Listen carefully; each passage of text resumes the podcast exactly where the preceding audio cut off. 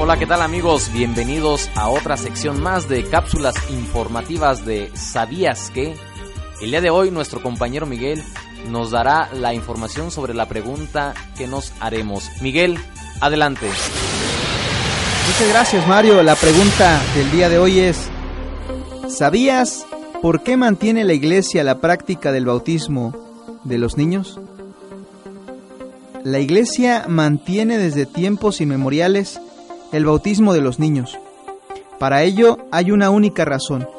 Antes de que nosotros optemos por Dios, Dios ya ha optado por nosotros. El bautismo es por tanto una gracia, un regalo inmerecido de Dios, que nos acepta incondicionalmente.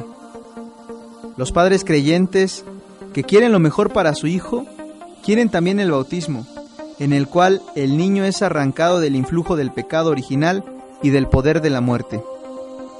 El bautismo de niños supone que los padres cristianos educan al niño bautizado en la fe. Es una injusticia privar al niño del bautismo por una liberalidad mal entendida. Lo mismo que no se puede privar al niño del amor para que después pueda él mismo decidirse por el amor, sería una injusticia si los padres creyentes privaran a su hijo de la gracia de Dios recibida en el bautismo.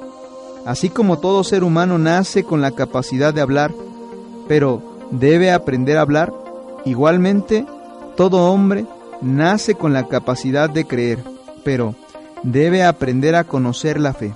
No obstante, no se puede imponer el bautismo a nadie. Si se recibe el bautismo de niño, hay que ratificarlo, después personalmente a lo largo de la vida. Es decir, hay que decir sí al bautismo para que éste dé fruto.